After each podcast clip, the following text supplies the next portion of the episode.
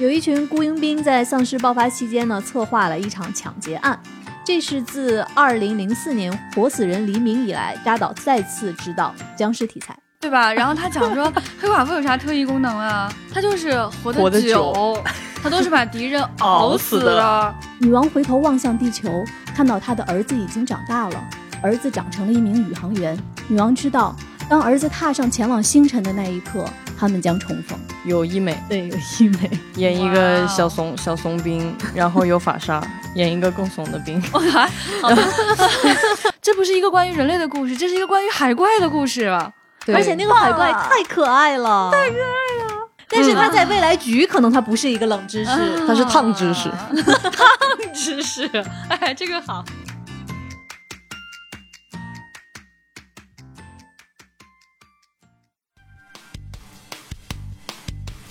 大家好，这里是由未来事务管理局和喜马拉雅联合打造的丢丢科幻电波。今天是我们的趣闻接收站。大家发现今天是周五，但是在这里要跟大家说一下，从新年回来之后呢，我们以后的趣闻接收站都会调整在周五播出。这样的话，能更多的跟大家来分享每周的新鲜的资讯。呃，虽然我们的播出时间变了，但是人没有变。我还是未来事务变是什么鬼？我还是未来事务管理局的特工。这期的主持人千一鹤和我一起搭档的，其中是未来局的局长，Hello。另外一位是特工邓运，嗨。我刚刚那个声音是不是有点像那个？Hello，Yeah，像那个那个破产女孩里面的那个猫 Nancy？Hello，Hello。好像很久没有跟大家说话了，经历了什么？因为就是前段时间不是一直在录那个春节嘛，对我们科幻春晚的节目，对对对，然后就是一直在录这个的话就没有那个资讯的节目了，然后就没有办法告诉大家我最近看了啥，以至于我看的太多了，已经不知从何说起，憋了一个多月，哎，太久了太久了，因为我看了很多很长很长的剧，想给大家推荐一个剧集哈，就因为看了很多烂剧之后，觉得这个剧真的挺好的，就叫《Criminal Minds》犯罪心理，真的非常非常的经典，就是它里面主要是讲他们有一个这样的一个机构，是为了去。分析犯罪心理的这样的一个机构，这个小组里面大概每一次大概是每年可能有六七个人、七八个人，然后他这些主角其实是有一些更换的，但是它主要的主题就是每集有一个破案，他通过对罪犯的行为的分析来判断对方的心理，然后从而找到这个凶手。我觉得非常好看，很扎实，而且它非常的就是克制，就不像是有一些剧集，它很容易就夸大这些主角的能力。其实这些主角在他们过去的十五年中都过得挺惨的。每个人都经历了这样悲惨的人生，或者曾经有过悲惨的过去，但是这些悲惨的过去没有让他们成为犯罪分子。因为在这里面，他们经常会分析一些罪犯为什么会成为罪犯，可能是因为他不幸的童年经历，可能是他被虐待，可能他人生经历了非常糟糕的变故。可是你在这个片子里面找到一种很温暖的力量，就是这些主角他们都很可爱，他们虽然都经历都非常的沉重。比如说其中一个男主，他整个探案的过程当中经历了就是整个犯罪分子针对他。就针对他这个人，然后绑架他的妻子跟孩子，让他很长一段时间可能就为了躲避犯罪分子就没有办法跟妻子孩子见面。到最后，那个犯罪分子还是把他的妻子杀掉了。嗯，而且他是在他儿子在场的情况下，所以他一直在想办法去修复他跟孩子的这个关系。直到有一天，后来那个小孩在万圣节那一天，他穿的歪七扭八的一件外套，然后系了一个领带。爸爸问他说：“你今年不是蜘蛛侠了吗？你在扮演谁啊？”他说：“是你。”因为你是我的英雄，哦，好棒！我就我心都融化了。对，就他整个剧集，他表达的都是这样的一种状态，就每个主角身上都有很深的背负，但是他们是如何在阴影当中如何走出来的？他并不是在宣扬说，就是只要你有过被虐待的经历，你就会变成一个罪犯，你不会。就是重要的是你人生当中的一个选择。我觉得看这种老剧还有一个重要的乐趣，你会发现你非常熟悉的在别的剧集里演主角的一些人，在这些剧集里都演过罪犯。就是因为他们不当主角又不能是路人，那肯定是个稍微要重要一点点的角色。曾经在这个剧集当中演过一个有点小火花的角色，然后被人发掘，然后去干了一件更大的事儿嘛。啊，然后你就发现这里面有太多你熟悉的人了，就比如说像那个 P U I 疑犯追踪，他可是抓罪犯的，对不对？对。呃，其中那个高个子的那个就是比较 muscle 的那个男主，就在《犯罪心理》的第一季当中演过一个罪犯。就是他当时还不是一个很有名的演员，在那里面就特别路人，对，嗯演一个特别不起眼的罪犯。就刚开始在还在研究说是不是有童年经历的创伤就会成为犯罪分子这样的一个一个路线的时候，就是他在那个时间节点出现，就非常早期了。对，我觉得看老片的乐趣确实是这样，就是尤其是你翻过去再看很多年前的一些作品，你会发现，哎，就是那些你熟对对对悉的人，原来过去是这样子的。对对对然后，而且很神奇的就是，你可以通过对他们现在的一些知名度的一些了解，好像能脑补出来前面他在那个剧里面的身份啊、剧情啊、重要性啊，就很容易看出罪犯。我觉得就是要给大家推荐一个特别精彩的，如果你对这些欧美圈现在的当红男艺人都非常的熟悉，并且喜爱他们的话，你一定要去看一下当年的一部神剧，叫《兄弟连》。哦，那是个宝藏剧，哇，太宝藏了！你都不知道那里面演龙套的都是谁，大家可以。看一下卡斯。真的是龙套，你可能要往下翻好多页，你会发现就是这个里边，我去，因为他的主角其实到后来其实反而没有说特别大红大紫的，但是你能够在那个剧里边儿发现，比如说演一个士兵可能就一个镜头，这里面有谁呢？我给大家数一下，啊，有医美。对，有医美。演一个哦小怂小怂兵，然后有法沙演一个更怂的兵，然后然后有一个小伙子在那个我们的主角上战场的时候亲眼死在他面前，叫就他在那个神探夏洛克里面演那个 Moriarty，、然哦后你甚至还能在里面看到汤姆哈迪，然后他演的那一段戏非常的浪，特别浪，哇！就但就那一场戏，嗯，特别多这些神奇的人都在里面跑龙套，很多了，大家可以回去考古一下，可能你们能会很有啊是惊喜。这种感觉，有挖掘现场的感觉。对对对对对，很好玩。局长说到了挖掘现场，那我可以分享一个。哦，是我完美的吗？我最近看的这个片子，它就叫《挖掘》，真的是直译过来就叫《挖掘》。但是它之前我看到它的片名的时候，我都觉得怎么能起这么直白的一个名字？它的名字叫《The Dig》，就是挖。嗯，我关注到这个片子，是因为他的男主是拉尔夫·费因斯。嗯，我们老千的，哇哦，然后这个片子呢是前段时间在 Netflix 上线了，然后我第一时间看了它。其实说实话啊，就是在这个直白的片名之下，它前二十分钟没有吸引我。嗯他讲了一件什么事情呢？他其实是一个真实的一个英国的历史事件。他讲的是在一九三九年，在二战前夕，在英国的一个庄园的女主人，她觉得自己的庄园下面埋的有一些历史的遗迹。他就请了一位挖掘考古的专家，就是拉尔夫·费因斯演的这位先生来进行一个挖掘。然后呢，他确实挖出了在公元六世纪的，现在目前叫做萨顿湖的宝藏。挖出来的这些文物呢，现在就是珍藏在大英博物馆。它对英国历史的重要性在于说，这一次考古的挖掘，它把英国可考的历史向前就提前了几百年。我觉得它虽然讲的是一个真实的历史事件，但是它非常非常巧妙的把关于时间的这件事情给表达的特别好。他把公元六世纪的时间，一九三九年的时间，到五百年之后二五零零年的时间给串联在了一起。为什么这么说？就是在一九三九年那个时候，二战马上就要打响，英国马上就要对德宣战。嗯其实，在当时有很多的人就会问这个拉尔夫·费因斯演的这位考古的专家，说为什么大战都要打响了，你们还在这里挖土？你们为什么还在做这件事情？那拉尔夫·费因斯他的回答就很棒，他说：“其实我们是在向过去的人、向现在的人，包括向未来的人，我们要告诉他们我们来自哪里。所以其实比起来，他们虽然在做的是一个很简单的向下挖掘的事情，但是这件事情可能它的意义是更永恒和绵长的。那我为什么还说到关于可能五百年后的事情？那其实这里面它有个很有趣的设定，就是这位庄园的女主人她有一个儿子，他特别喜欢看星空。嗯他的一个理想就是说我将来会成长为一名宇航员。他也会问这个拉尔夫·费因斯所扮演的这个挖掘的专家说：“你为什么总是会带着一个天文望远镜啊？”嗯然后拉尔夫·费因斯就会告诉他说：“说其实我每次在向下挖的时候，我也会向上看，嗯我我想去看看这个宇宙是什么样子的。”哇，然后在这里面呢，就是有一个情节，就是这位庄园的女主人，她其实她的身体非常不好，就很快就要去世了。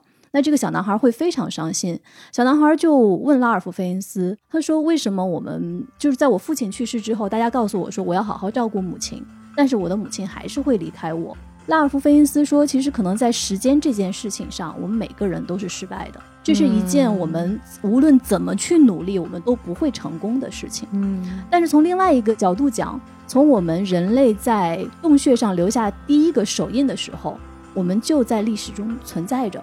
那其实我会去想，那到底历史是什么？时间是什么？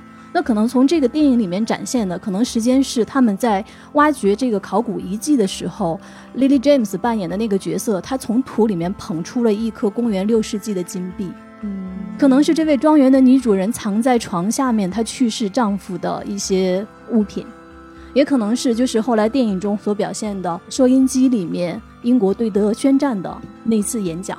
但是我觉得历史的存在还可能是五百年后的事情，所以这里面有一个特别特别让我感动的细节，就是因为刚才我说到这位庄园的女主人她身体不好，她很快就要去世了。然后呢，在一天晚上，她的儿子就带着他的妈妈躺在拉尔夫·费因斯挖出来的过去的这个巨大的船的遗迹上面，他们看着星空，然后看着星空，他说了一段话，真的说的是太好了，我可以把这段台词分享给大家。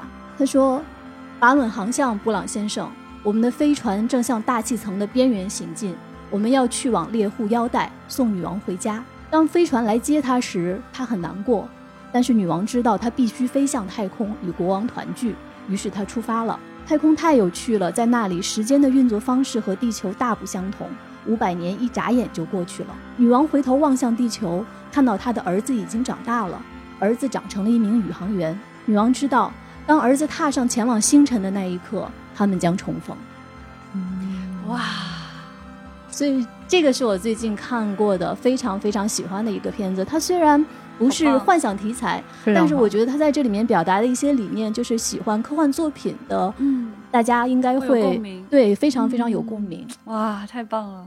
那接下来就是我们的资讯分享环节。这一周发生了太多太多太多重要的事情。我们这期的关键词有金球奖、漫威、三体、哈利波特。我们首先来说金球奖，在北京时间其实是这周一，嗯，今年的第七十八届金球奖。它的整个的获奖的结果已经公布了。音乐喜剧类最佳女主角，她的获奖者是裴淳华。嗯，他很有意思，他裴老其实 中国文化爱好者。对对对对，对他很可爱，他有一次在那个综艺节目里面，他在跟主持人讲说他的孩子在学习中文，他让他的孩子学习中文，然后孩子学习中文学得很好，教了他一句骂人的话，然后他就用非常标准的普通话跟大家说脱裤子放屁，然后接着就说英文了，就 他很逗，而且这个而且这个中文名字是他自己取的，是的就陪陪而且他取了之后，他会非常给媒体和粉丝强调说，在中文报道我的时候就要用我的中文名，我叫裴淳华。很好听的中文名。对，大家是不是有点不知道他是谁？就是那个《消失的爱人》里面的那个女主角，嗯，对，其实我对裴淳华的了解，呃，我看他的第一部电影是零五年那版的《傲慢与偏见》。她在里面就是演，就是书上也写，就是最漂亮的那个女孩儿，就是最大的，就是她姐姐 Jane。哦，当时对她的印象的建立就是一个特别安静的、美丽的、优雅的又害羞的一个 lady。然后再往前看，其实她还演过《零零七》电影，我们翻译叫《择日而亡》，嗯就是 Die Another Day，就是哈利贝瑞演的那一版。啊，她在里面是演邦女郎，所以其实包括她还演过一个很好看的一个电影叫《成长教育》，就是他在这几部片子里面一直延续的都是那种很传统的古典美女的样子。嗯，所以说，他忽然开始演《消失的爱人》，演那样的一个心机的手段那么高明的一个，我不能说他是一个反面角色，我觉得是非常棒的一个角色，对对对对对对对，就觉得是形象上非常大的一个转变。嗯嗯，还想跟大家透露一个小小的消息，就是他对科幻真的非常感兴趣，我很期待他演科幻片啊。他会的，现在不 She will。对。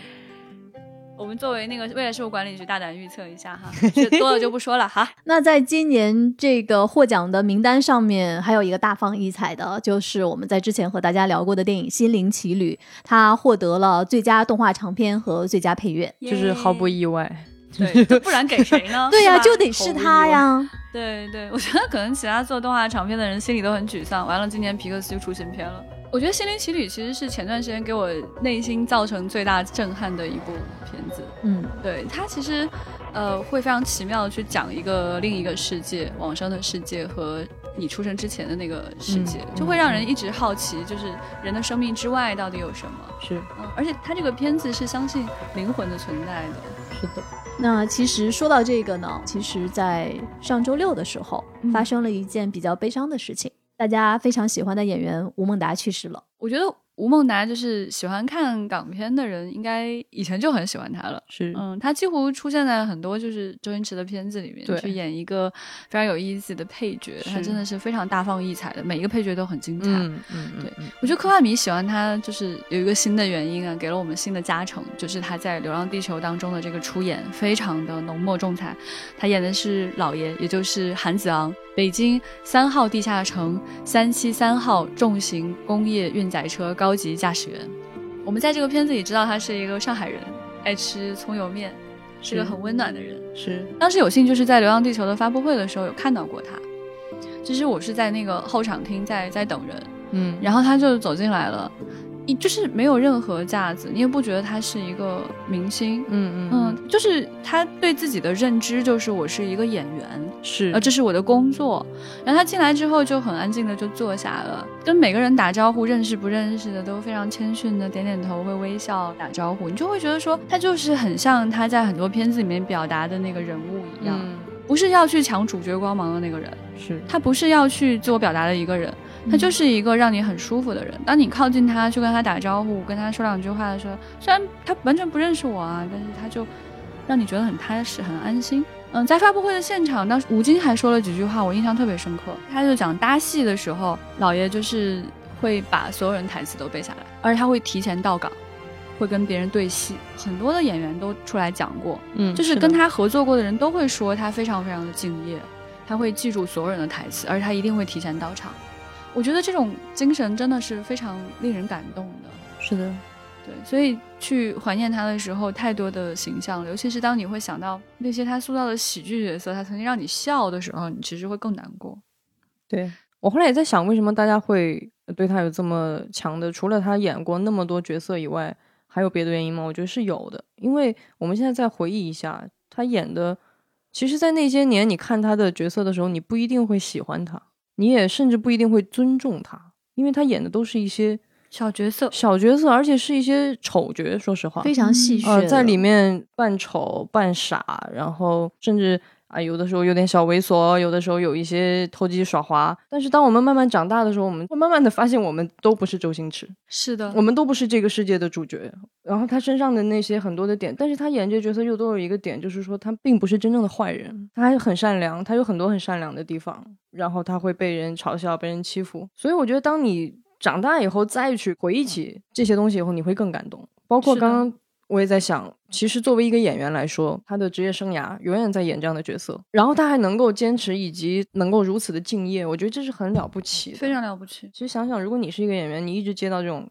角色，一直所有人都嘲笑你，啊，在戏里各种搞你、整你，永远是配角，永远是配角，嗯然后你还依然如此热爱这份事业，嗯，我觉得这个就是太了不起。你会觉得人的生命总有长有短，但是他的生命里却有如此多的作品。他曾经让让他人大放异彩，是他曾经让很多作品都有了新的味道。他留下了这么多东西，他曾经让这么多人欢笑，嗯，太了不起了。你们说这些的时候，我就想到刚才我分享的那个电影《挖掘》，可能我们在未来的都会以某种方式和过去的人重逢吧。可能当下我们和吴孟达重逢的方式，就是回过头再去看一下他的电影。我们接下来的这条资讯是关于细田守的。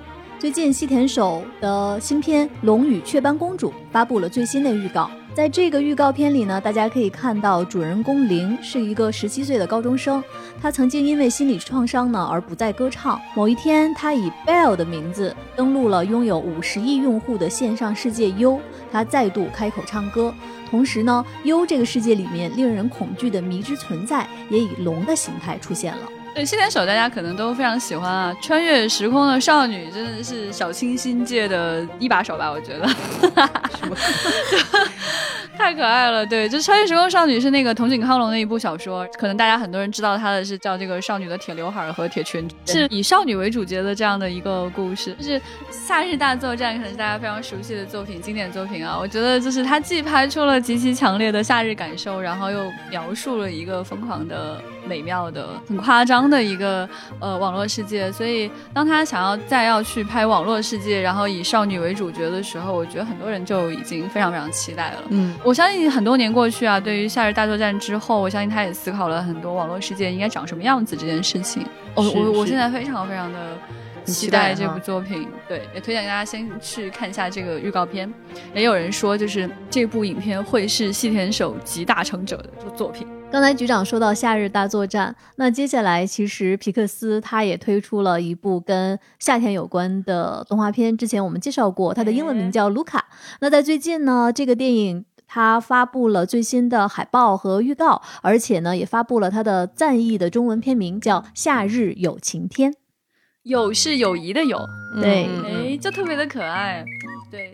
嗯，之前在了解这个片子的时候，就是好像知道的信息就是是皮克斯，然后是意大利，是夏天，是冰淇淋，是少年的奔跑。对。但是看了预告片才发现，哦，前面都被骗了，这不是一个关于人类的故事，这是一个关于海怪的故事。而且那个海怪太可爱了，太可爱了。啊，就是少年一路奔跑，跳进海里，变成了小海怪。对，其实然后你发现他们本来就是海怪，但是他们又在美丽的意大利岛有了友谊。他们要怎么样掩盖住自己小海怪的身份，然后 跟人类生活在一起交朋友？太可爱了！好期待，好期待！夏日的意大利海边，怎么可能不看？我那天看预告片就已经就是那种，哎，美啊美美美美！哎，我也想去海边，求引进，肯定会引进的。太好了，到时候我们做观影会。哎，我们去意大利做观影会吧！哇，野心很大。呃，怎啊？嗯。接下来的一条资讯是关于怪兽大学。那最近呢，怪兽电力公司和怪兽大学推出了他们的番外剧集。这个剧集的名字太逗了，叫《怪兽上班》。很敷衍，我不是他那个不是哎，不是大家不要被怪兽大学骗了，它本来就是一个讲电力公司的片儿啊。他本来就是上班啊，第一集就在上班。但是怪兽上班，因为他是以另外的角色，就是讲别人的社畜故事，就他们可能没有我们怪兽电力公司两个主角那么精彩，纷呈大放异彩，可能就是上班。社畜。那他这次的这个剧情呢，是在讲，就是在怪兽大学有一个成绩优秀的一个怪兽叫 Tyler。他梦想着成为一名专门吓人的怪兽，但怪兽电力公司开始以孩子们的笑声作为燃料，所以 Tyler 必须适应全新的工作。哎，这个有很可爱，就是我的梦想跟现实的差距，就社畜的感觉扑面而来了。努力的在怪兽大学学了四年如何吓人，刚要上班。就被毛怪跟那两个傻子给他改了，对，哇，这就是传说中的专业不对口啊！哎，这个太惨了。对，这个将会在七月二号在迪士尼家开播。哎，我觉得迪士尼家好会做那种能卖玩具的片子哦。我本来对这条资讯的感觉平平吧，你们俩一解读，我好想看这个专业不对口的怪兽社畜啊！可爱，想看。刚才呢，我们说的是番外，那接下来给大家分享一个续集。这个续集真的是让我感觉是活久见。第九区的续集来了，电影第九区，真没想到这东西能有续集。最近呢，第九区的原作导演尼尔·布隆坎普刚刚在社交媒体上，他表示啊，第九区的续作，这个名字起的也是，嗯，叫第十区。他的剧本正在创作，他将和原来第九区的编剧和男主演一起来联合执笔。就这个，呃，这这是苹果的逻辑是吗？接下来是十一、十二区，十一 Pro 区，十一 Pro Max，这太奇怪了，为什么是这样？下层建员。二号玩家，你们都醒醒好不好？怪兽上班干嘛呀？都在干嘛？就是不仅有续集，续集的名字还奇特。但是说实话，我我会觉得，就是真的第九区是我我心目中很科幻的科幻片。对对对对，非对常这个我我是这也是个社畜的故事。我的天哪！Oh my god！哦，对对对，第九 Oh 区是社畜的故事。是是是，哎，对呢对呢对呢，哦，有意思。所以第十区是接着上班吗？就是嗯，第十区上班。就是我我有一个粉丝在分享，因为在第九区的结尾，那个男主 他不是变异了吗？然后这不是这是续集等了十一年的粉丝说这都变成虾仁了吗？那接下来的这条资讯，我觉得局长应该挺高兴的，因为我们编辑把这个资讯给到我的时候，第一句是“丧尸爱好者过年了”，那说的不是局长吗？是他呀，那这个是关于导演扎克施耐德他的新片《活死人军团》发布了首款预告。哎，这个片子的故事呢，发生在丧尸危机爆发的赌城拉斯维加斯，有一群雇佣兵在丧尸爆发期间呢，策划了一场抢劫案。这是自2004年《活死人黎明》以来，扎导再次执导僵尸题材。我觉得应该是会好看的，因为僵尸这种题材，就是你想的越多，它越能翻出花儿来。想的越多，对，就是，嗯，僵尸题材，如果你表面上看它就是一群那个就失去意识的人来攻击你，你把它当做怪兽也好，但实际上它在里面是能对人有很多反思的。嗯嗯，因为它是一个在人上传染的一种情况，所以在这样的一个大背景之下，它更容易考察人性嘛。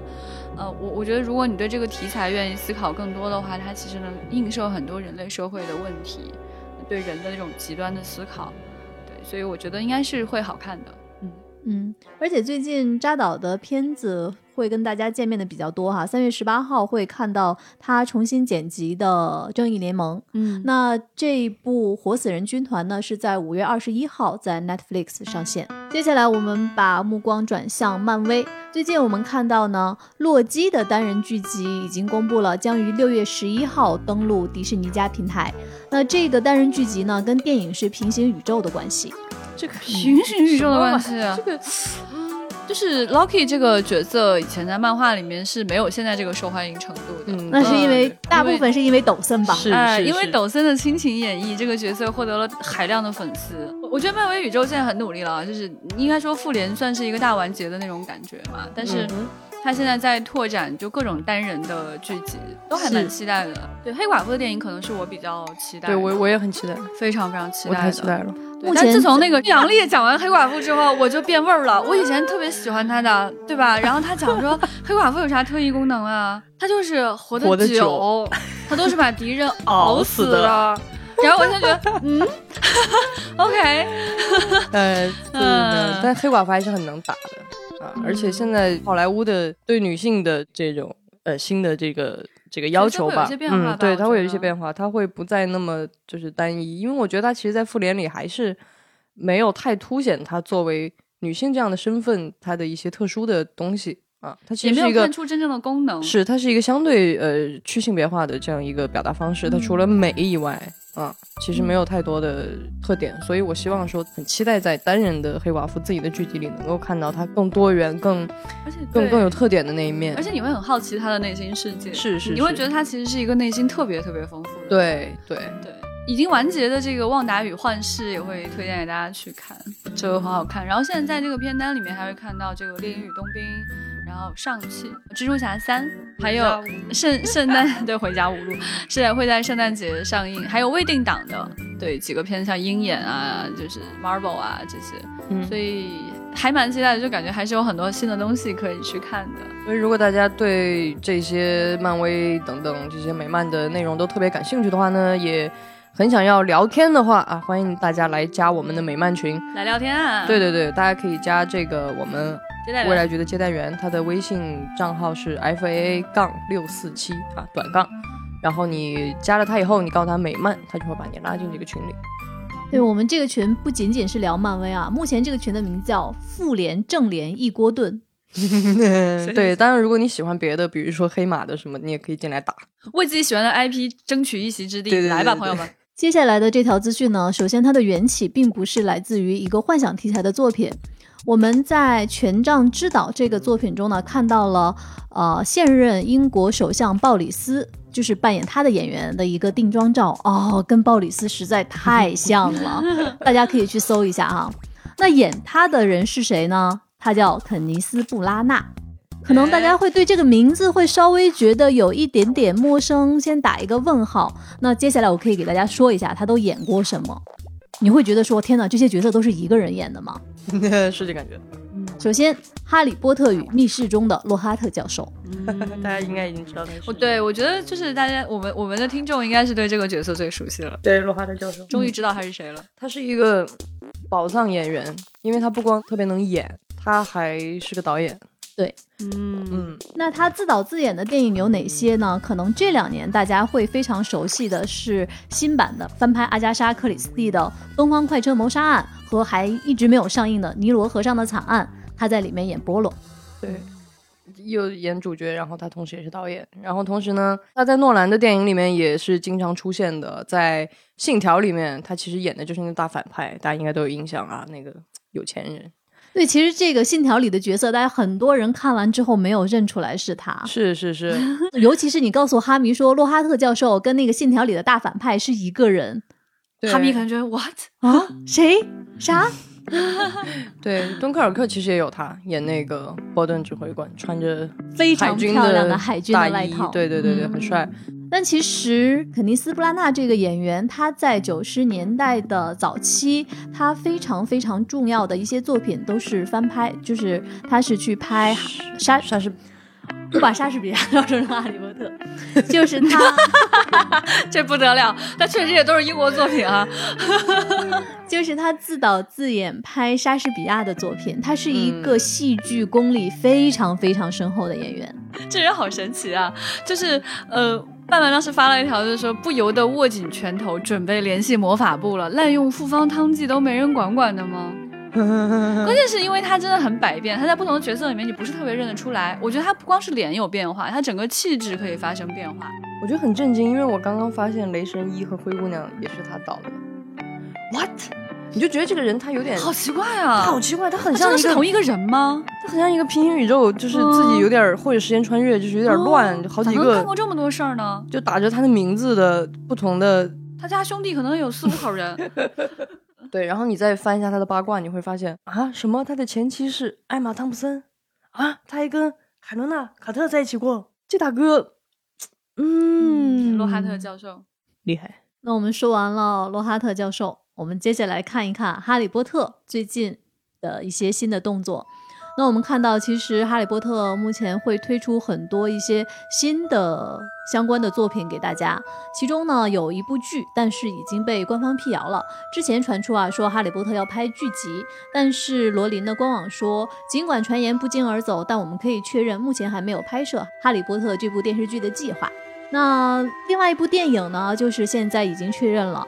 它是法国人拍的《哈利波特》的衍生同人电影，它叫《港特家族》，将于五月二十九号开播。我不知道，就是比如像局长和邓韵，你们都是哈迷，听到拍《港特家族》，你们是期待吗？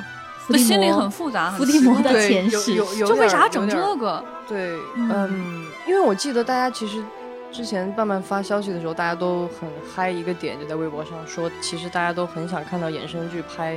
布莱克家族就是小天狼星他们家，因为你想，他们家既有布莱克，然后又有他表姐对吧？对。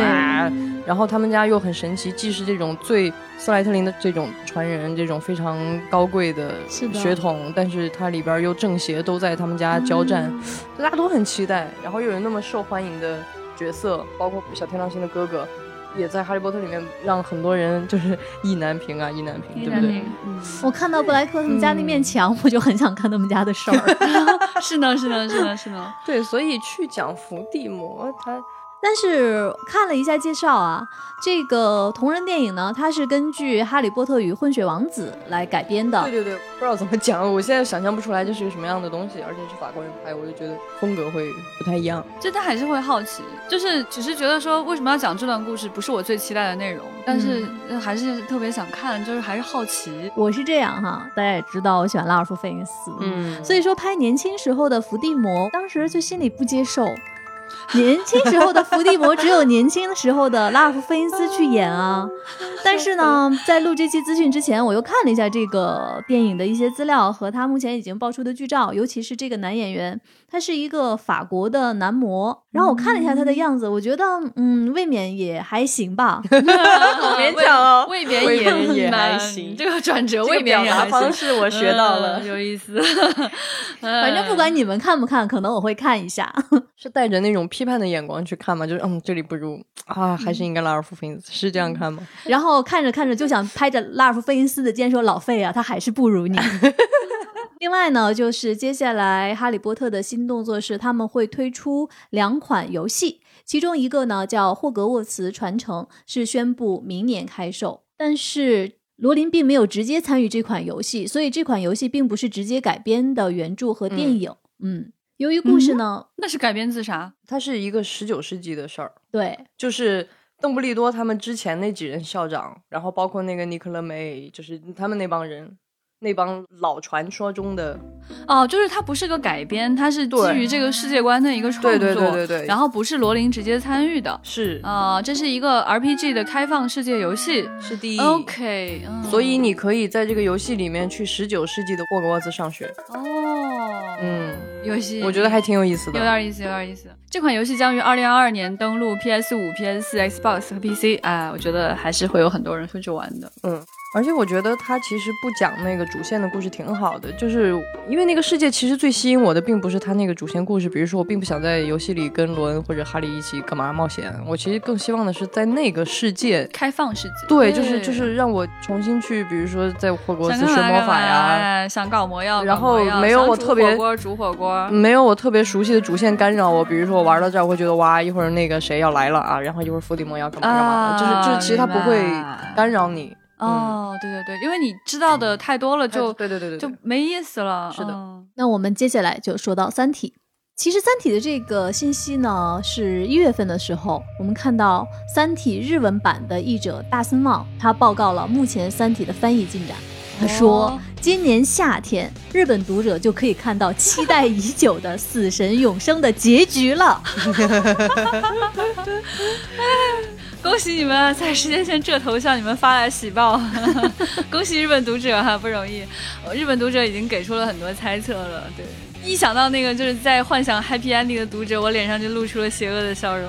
我刚才为什么要强调说在一月底的时候呢？是因为在当时啊，《死神永生》的上卷这个译稿已经交稿了，然后说在一月中旬的时候已经可以交下卷的上半部分。好好难啊，加油加油加油加油哎加油！那 说到关于《三体》的日文的翻译，最近呢，第四十一届日本 SF 大赏公布了最新的获奖名单。我们看到，在这个名单里啊，有一个奖项叫特别赏。那她获奖的人呢是丽媛透耶女士。呃，她获得这个奖呢，当时组委会是为了褒奖她在中华圈科幻作品翻译以及介绍方面的杰出贡献。哇，哎呀感动感动实至名归，实至名归。，嗯，对，其实呃，丽媛透耶他对中国真的是特别熟悉，他有多次来过中国，对，呃，我们也见过他非常多次，是一位非常友好的日本女士。非常可爱。然后他有一次我们在吃饭，就他就聊到他怎么学习中文，他就说，因为他那个时候很喜欢看武侠，哎 然后他通过那个学习中文，然后那一段时间他说他说话都是那种。大侠，全都是那个语语气，对对对。然后绿岩老师真的是非常的熟悉和喜欢中国的科幻，而且他除了刘慈欣以外，他在很早的时候，包括他对韩松也是一直在做译介和推荐的工作。嗯，他非常喜欢韩松老师。对，他之前就是来国内的时候，他就会带一个 Hello Kitty，就限定版的 Hello Kitty，然后塞给韩松老师。对对，刘岩老师很可爱。他有一次来我们办公室的时候，那时候老作家还在，然后我们就跟他讲老作家是写出所有科幻小说的这只小仓鼠，啊，对对，他就到前面去拜老作家，他说他希望自己能写出好的小说。希望从说，那里有灵感，对。拜，谢谢。啊，太可爱了，太可爱了，对。那这一届的颁奖礼将于四月十七号举办，我们会持续关注相关的内容。嗯。嗯，在这周二，我们看到了 SDCC 发布了一个最新的消息，也就是圣地亚哥漫展官网发布了一篇声明。这个声明说呢，今年的 SDCC 仍然在线上举行，七月二十三号到二十五号是免费开放。此外呢，十一月会在圣地亚哥举办一个小型的线下活动。如果疫苗进展顺利，二零二二年可能会恢复线下大会。我觉得这是一个很重要的信号，也就是说，如果疫苗推进顺利的话，二零二二年会有很多事情都会恢复。嗯，是的，你像今年的这个 WorldCon 世界科幻大会好像还没有宣布吧？我猜测可能还是会线上。嗯嗯，所以就是如果说二零二二年 SDCC 能举行的话，那就很多事情都会发生了，这是一个非常重要的事情。嗯，反正也一直去不了，线上就线上吧。在今天资讯的最后啊，跟大家分享一个冷门宅知识。这个冷门宅知识太妙，太冷了，简直是。是这样的，就是德国经典科幻电影《大都会》中，它有一个女机器人叫 Maria，是的，她是《星球大战》中那个金色的机器人 C3PO 的原型。嗯，对。但是我要我要先说啊，我看到这个的时候，这不是。冷门知识吧，嗯，知道啊，是这样的，就是当时呢，这个对话就发生在了我们的工作群里边啊，有一个小同事觉得他发现了一个有意思的冷门宅知识，然后发到群里，然后呢，我们的其中另一位资深的星战迷就跳出来说：“这不冷门啊！”哦，真的吗？然后另外几个人就说啊，我们也不知道啊。然后呢，这位星战迷同事就说，这个至少对于星战粉丝来粉丝来说是绝对不冷的，这是一个大家都知道的常识级别的。然后呢，我就说，嗯，是这样的。但因为你们星战这个圈总体人数比较少，所以 它还是一个冷知识。虽然人人都知道，但是人少，对，架不住这个圈子冷。对哦，对了。基数比较小，对我能理解。那所以就是我知道的所有神秘博士的知识都是冷知识。哎，对，是，对对对对，原来如此。但是他在未来局可能他不是一个冷知识，他是烫知识，烫知识。哎，这个好。好，局长又被打开了这个笑的开关。那不如我们今天就在局长的笑声里结束吧，我们就不让他停了。那最后跟大家留一个我们今天的互动话题啊。来分享一个你所知道的冷知识或者烫知识，对，得是那种宅的哈。